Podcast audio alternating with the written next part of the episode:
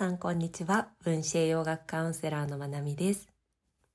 まもなく6月も終わりに近づいていますが、皆さんいかがお過ごしですか？私は今月誕生月だったっていうこともあるんですが、こう6月から1年が始まるような感覚があって、その始まりの月に大きな出来事が2つあったので、それを皆さんにお話ししたいなと思います。まあ、いつも言っていることにはなるんですけど、月終わり、それから月始めは、ぜひあの、ジャーナリングのトピックに、その一月を振り返る項目だったり、次の月を意識していく項目を付け足してもらえるといいなと思います。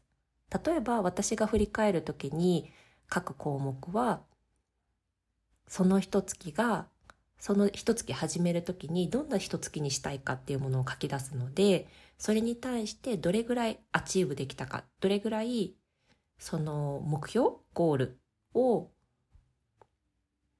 ゴールに対して取り組むことができたかっていうことと、その月の良かったなって思うことと、もっとこうだったら良かったなっていうのをこうしていくっていう改善点と合わせて3つずつぐらい書き出すっていうのをやってます。あんまりこう、がっつり時間をとって、本腰入れてジャーナリングっていうことはあんまり私ないんですけど、さらっとこう意識を向ける時間っていうのは、とっています。そして間もなく7月なので、7月はどんな月にしていきたいかなっ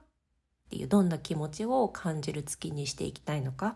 そしてそれを達成するためにどんなことに取り組んでいくのかっていうことを書くようにしています。よかったら皆さんも書いてみてくださいね。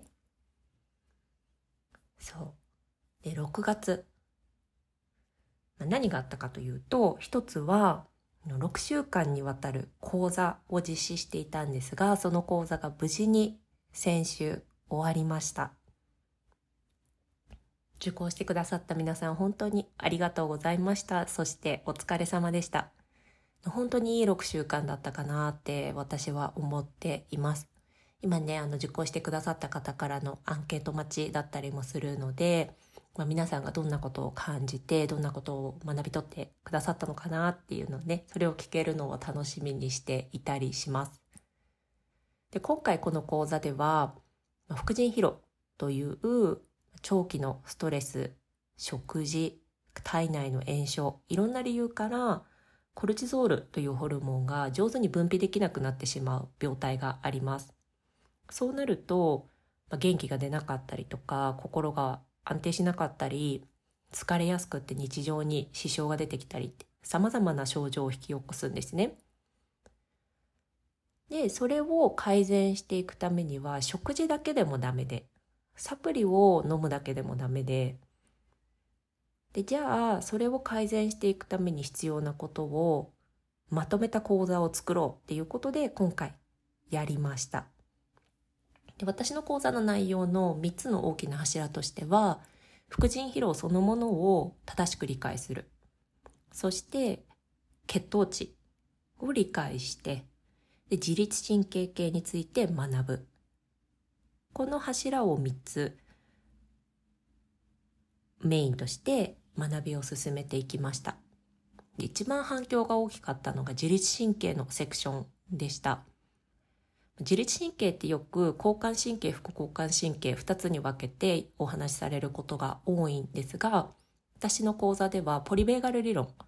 というね、の交感神経プラス副交感神経を2つ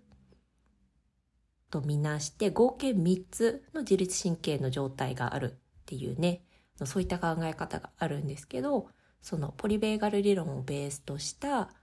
えー、理解をしていったり、その中で自分自身に自律神経の知識を落とし込んでいくっていうワークを毎週やりました。もうワークは毎週すべて自律神経に関わることだったんですね。で、その中では、の自律神経の反応って私たちがこれまで生きてきた中で記憶してきたものだったりとか習慣化パターン化したものだったりもします。その中でこう自分が好まない反応であったりこう不適切だなって思う反応があるのであればそれをその反応がどうして生まれたのかそしてそれをどんな風に書き換えていくのかっていうねあの実践を伴った具体的なワークっていうものをやってきましたあのなかなかちょっとヘビーな週もあったかなって思うんですが参加してくださった皆さん一つ一つしっかり取り組んでくださっていた様子が取れてすごく良かったなって思います。っていうのもねあの毎回毎回こう皆さんに発言する時間を設けていたんですがその発言の内容が変化していくのがもう手に取るように見えてその変化っていうのがものすごく嬉しかったですね。講座やってよかったなって一番思った瞬間だったと思います。そう。で、まあ、そんなことを自律神経のワークを通して学んだりとかあとは簡単に自律神経系の調整ができるレギュレーションができるような breathwork だったりとか bodywork なんかも合わせてご紹介してみんなでやりました、まあ、何よりもね6週間同じメンバーで同じ時間顔を合わせられるつながりが持てるっていうことも本当にいいなって思いました。まあ、それ自体もね自律神経のレギュレーションにはすごく必要なことだったりもするっていうことが受講してくださった皆さんはよくわかってるのかなと思います。そんなこんなで6週間にわたる講座が無事に終わったっていうのがとても大きなことでしたね。そしてもう一つ大きなことはついにずっとずっと取り組んできたウェブサイトが公式にローンチされました。もうとっても嬉しいです。一緒にね、あのデザイナーのみゆきさんっていう方がデザインだったりとかウェブサイトのさ制作を行ってくださったんですが、本当に素敵なウェブサイトができて、こうなんだろうな、こう背伸びをしていない、本当に私自身をそのまんまのデザインに落とし込んでくださって、すごくね、居心地のいい場所ができたなと思っています。私は、まあ、もちろんウェブサイトの目的そのものがそうだったりもするとは思うんですけど、こうそこに行けば全部あるみたいなね。そこに行けば私自身が必要な情報も全部あるし私のサービスを必要としてくださる方が知りたいことっていうのも全部そこにある。そういう場を作りたかったんですね。なのでその場ができたっていうのがすっごく嬉しいです。なので、これから講座のお知らせとか、ブログとかの、このね、ポッドキャストで話す内容も文字で残していけたらいいかなって思っているので、の文字で読む方が好きだなっていう方はぜひブログも活用してもらえたらなって思うし、オンライン講座も充実させていきたいので、そういった情報なんかもウェブサイトの方に集約していきたいと思います。ので、ぜひ皆さんのチェックしてもらえるとすごく嬉しいです。カウンセリングの予約もウェブサイトから取りやすくなっているので、ぜひぜひ、あの、いろんなページをクリックして見てもらえると嬉しいです。とね、写真をすごく褒めてもらえるんですよね。あの、すごく素敵だって言ってもらえて、私もとっても嬉しいんですが、その写真は、斉藤由美さんっていうのフォトグラファーの方に撮っていただきました。デザイナーのねみゆきさんと合わせてお二人のインスタのアカウント貼っておこうかなって思うので気になる方はぜひぜひお問い合わせしてみてください。本当に本当にのお二人の力あってこのウェブサイトが出来上がってこういうのが作りたいっていうのはあったんだけれどもそれをうまくこう言葉にできなかったりとかこれまでにないものを作り出すのって結構難しくってそれを本当に2人ともなんかこんな風に見せたいとか自分の良さを自分で引き出すのってすごい難しかったりもするのでお写真とかもねそうだしデザインもそうだし2人の力を信じて頼って本当に良かったなって思っています。このお二人もご縁でつながった方々なのでこれからもね大切にまたどこかで一緒にお仕事できる機会とかがあったらすごく嬉しいなって思うし是非必要な方はお問い合わせしてもらえるといいんじゃないかと思います。そう講座はね6月で1回終わってウェブサイトも公開してっていうところで間もなく7月に入ろうとしてるんですが7月と、まあ、10月ぐらいかなを予定して新しい講座っていうものをやっていきたいと思います。というのも私自身今回6週間コンスタントに動画を上げたりとか、ズームのミーティングをしたりっていうことを続けていて、このペースで働くのがすごく合ってるなって、すごく心地よく働けたなっていう感覚があるので、そのペースを崩さずに、もうしばらくの走っていきたいかなと思っています。で、まず7月は、今ね、やりたいなと思ってる講座が、私みたいな仕事をしたい方向け。まあ、カウンセラーじゃなくてもいいんですけど、こうフリーランス、フリーで何か仕事をしていきたい人、こう自分が好きなものとか伝えたいことを伝えるっていうことを仕事にしていきたい人、で場所にとらわれたり、時間にとらわれたりせずに働いていきたいっていう方に向けたワークショップを3日間ぐらいの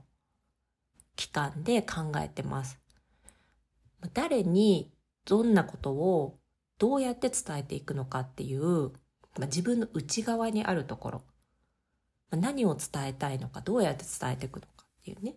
自分の内側を掘り起こしていく作業と、まあ、実際にこうウェブサイトどうしたらいいのって今回私はデザイナーさんにお願いしましたがそうじゃないパターンもあります。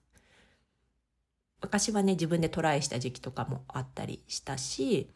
あとはこのポッドキャストとかあとは動画講座ってどうやって作っていくのかっていうことだったり、あとは必要な機材であったりとか、金額設定どうするのとか。フリーで仕事をしていると、出費がそんなにないようにもしかしたら思われるかもしれないんですけど、意外に出費ってあります。こう毎月決まった出費もあるし、学びに投資している部分もあるので、収入だけではないんですよね。なので、私の場合、まあ、いろんなサービスだったりとか、いろんなサブスクリプションだったりとかね、そういったものを含めてどれぐらい月々経費としてかかっているのかっていうものも具体的に私の金額を、あのー、表示？提示？っていうかこう皆さんにあ、こんなもんなのかっていうのを分かってもらえたらいいかなって。ウェブサイトをね、運営していくのも、まあ無料な手段もありますけど、私の場合は無料じゃなかったりします。のドメインだったりとか、お金がかかっていくところもあるので、実際どれぐらいの、まあ、初期費用というか、運営費用というか、がかかっていくものなのか。まあ私一人の一例にはなりますが、の赤裸々にお伝えしていくワークショップを考えてます。で、まあ、実際にもう動き出している方で、よりパワーアップさせたいっていう方もいいと思うし、あとは今はね、まだやりたいことでお金を稼ぎ始めてはいないけど、これからやっていきたいなっていう方だったり、来年ぐらいから実際に動き出したいなっていう方にはすごくぴったりな回になると思います。うん。で、私はこの働き方に向けてだったりとか、こう働き方、働きやすくするための方法っていうところも、の海外の方から学んだりもしてるので、それで自分に取り入れてみてよかったなって思うところは皆さんにもシェアしていきたいなって思っています。で、もう一個、10月ぐらいにやりたいなって言っていたのが、今回の6週間の講座で、やっぱり自律神経の知識ってもう全類、人類に持っていてほしいって思うぐらい、やっぱりすっごい大切だなって改めて実感しました。っていうのが自律神経のを理解することで、ポリベーガル理論ね、を理解することで、自分がこれまで抱いてきた生きにくさだとか、他人との、こう、うまくいかなさとか、なんで自分はこうなんだろうとか、なんで私の親はこうなんだろうとか、こうだったんだろう、こうしてくれなかったんだろうみたいな、そういう、そういうこうわだかまりのようなものが解消されていくなって思っています。すべてが解消されますよっていう約束はもちろんできないですけどあ、の体調不良を改善していくにあたってもパートナーシップを良くしていきたいっていうところでもより良い人生を歩んでいきたいっていうところでもものすごく力になると思っているし私にとってはそうなりました。本当にその知識なしでの人生は考えられないというかなかった時はやっぱり知って楽になったことがすごく多いのでそれのね英知を皆さんにもシェアしたいなって思ってます。でそしてさらにこう自分自身を理解していくってなった時には愛着形成だったりとか脳の働き脳の作り思考あとは分子栄養学の基礎があるとすごくすごく日々がより良いものになっていくんじゃないかなと思うのでまセルフケアの基礎を詰め込んだ講座をやろうと思っています。で、セルフケアっていろんな、ね、あの、種類があると思うんですけど、こう、心を頑張って変えていくとか、考え方を無理やり変えていくとか、マインドセットとかではなくって、体を中心とした、体をベースとしたセルフケアについて知識とともに実践していく。そんなコースを作りたいと思っています。だいたい8から12週間の間ぐらいを考えていて、まあ、10週前後になるんじゃないかなと思います。大きなね、コミットメントが必要なコースにはなると思うので、本気でちょっと自分の不調と向き合いたいとか、ちょっと自分の生きにくさと向き合いたいとか、もういい加減ちゃんと自分の人生を歩んでいきたいとかね。かそう思う方に受けてほしいなと思っています。ね、私にとっては本当に投資してよかったなって思う学びの一つだったんですよね。身体生理学であったりとか、まあ、脳の作りとか愛着形成っていうところだったりとか、もちろん分子栄養学もそうだし、まあ、結構な金額を投資して学んできました、これまで。それを一つにまとめたいと思ってます。なのでね、あの、ちょっと長いかなと思われる方もいるかもしれないんですけど、まあ、人生のうちの10週間、約ね、10週間になるので、必要な人にはぜひ受けてほしいかなと思ってます。またこれもね、具体的なのお知らせっていうのは順次していきたいなって思っているので、まあ、よかったらそういったお知らせメールを送るニュースレターっていうのをね、ウェブサイトを公開したのと同時に設けているので、よかったらサイトの方からニュースレターに登録してもらえると、こういったお知らせが届きます。ニュースレターはウェブサイトのトップページから下にスクロールしていってもらえると、お名前とメールアドレスを入力して登録する箇所があります。で、登録解除はいつでも行ってもらえるので、もしよければ登録しておいてもらえるといいかなと思います。そちらのね、デザインも可愛くデザインしてもらってるので、そういったところも楽しんでもらえたらと思います。もうね、ロゴもすごいお気に入りだし、ブランドカラーもお気に入りだし、のいい感じに私のこの取り組んでる活動がいろいろこう形づいてきてすごく嬉しいなと思ってます。ぜひね、皆さんも楽しんで活用していただけたら、そしてね、もっともっと活用していただけるようにブログとか、ポッドキャストの更新とか、頑張っていきたいなって思うので、よかったらこれからも聞いてもらえたら嬉しいです。では、こんな感じで今日は私の6月の出来事と、まあ、今後の思ってること、今後描いてる展望なんかをお話ししてみました。ぜひ皆さん月終わり、月始めのジャーナリング忘れずにやってみてくださいね。では今日も最後まで聞いてくださってありがとうございました。皆さん良い一日をお過ごしください。